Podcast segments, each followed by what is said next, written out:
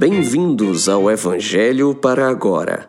Eu sou o Bruno Moraes e serei seu anfitrião nessa jornada que irá apresentar as verdades do Evangelho de Jesus Cristo diante dos problemas e situações dos dias de hoje. Certamente não será algo formal, está mais para uma conversa entre amigos. Imagine que estamos assentados no seu lugar favorito e você me propõe uma dúvida ou tece um comentário sobre o cotidiano. O que vem em seguida é a minha visão pessoal sobre como essas coisas devem ser vistas diante das Escrituras Sagradas.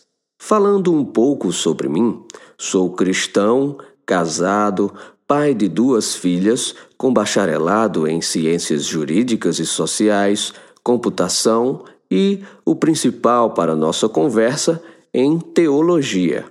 Buscarei com frequência fazer as pertinentes referências ao texto bíblico, primeiro, para não avançar tanto apenas em conceitos pessoais. Segundo, para permitir que você também possa acessar o texto bíblico e conferir você mesmo sobre o que eu estou falando. Tomei a liberdade de usar versões da Bíblia com o texto em português, nas traduções que acho mais adequadas à linguagem que falamos hoje em dia. Mas vamos lá. Quero compartilhar com vocês uma dúvida que uma pessoa muito querida da minha família me trouxe. Ela queria saber o que é perdoar no cristianismo, pois ele assistiu a seguinte reportagem no jornal um adolescente foi assassinado.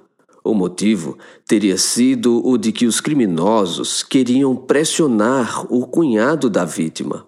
Entrevistado, o pai da vítima declarou que perdoava os assassinos. Bem, é nesse contexto que estava a dúvida em saber o que significa perdoar. E, em verdade, não haveria um momento mais difícil de praticar o perdão. Mas, igualmente, não haveria exemplo mais elucidador.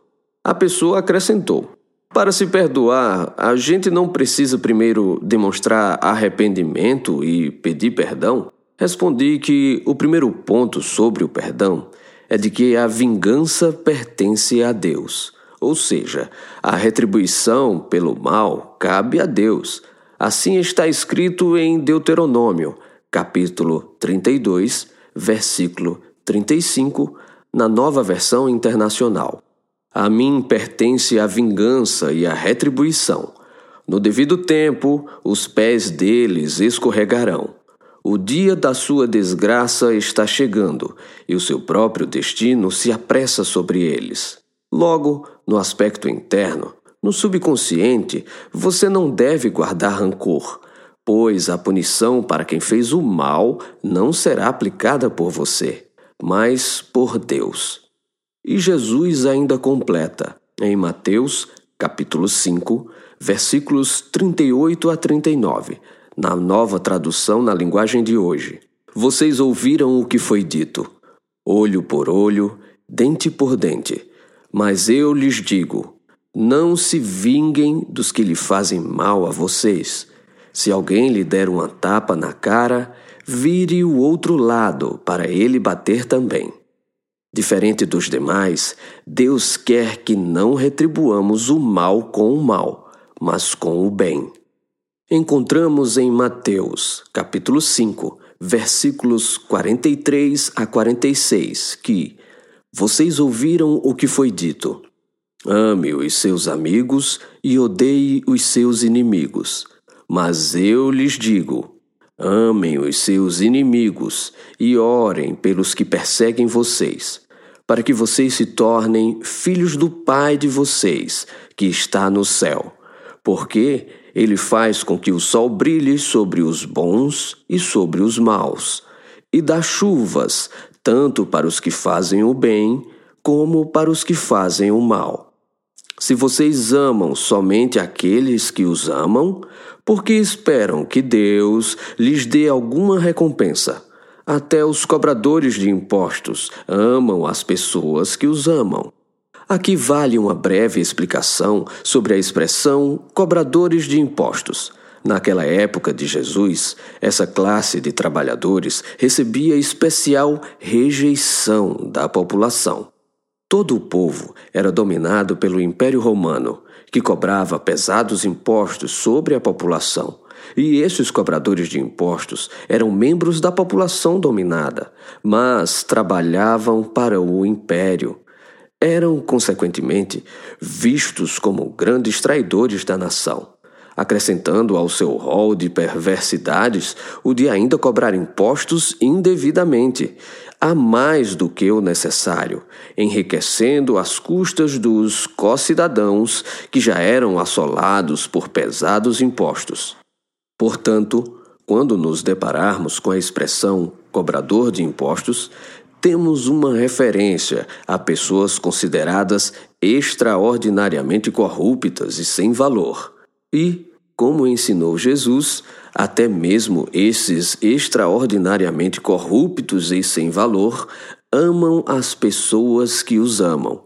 E aqui o arremate do perdão.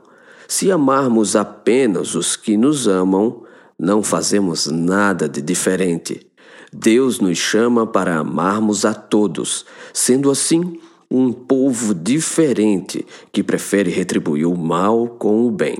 Ainda nessa esteira, Jesus morreu por todos os nossos pecados, assassinatos, adultérios, tudo foi na conta dele.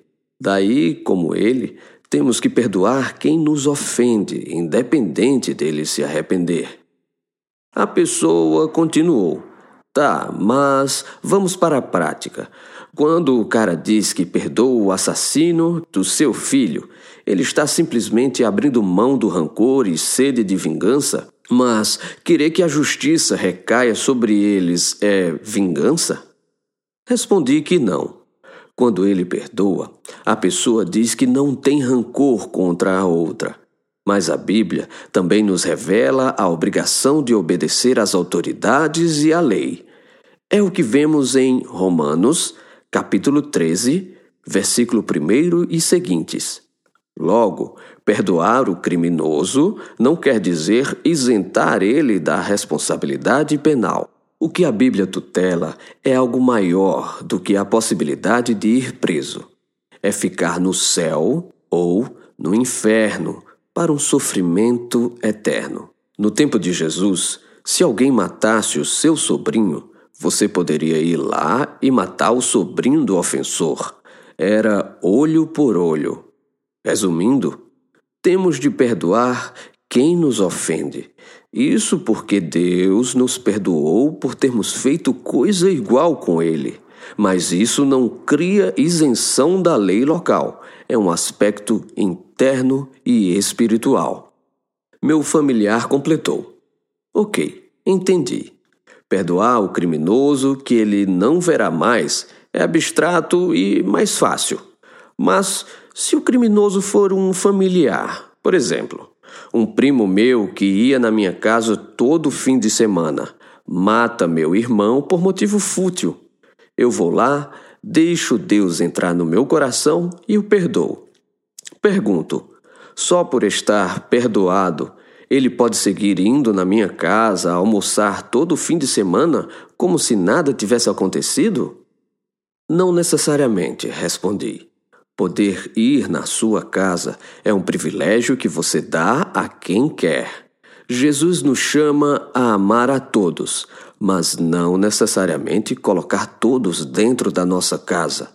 Jesus ensina: escutem, eu estou mandando vocês como ovelhas para o meio de lobos.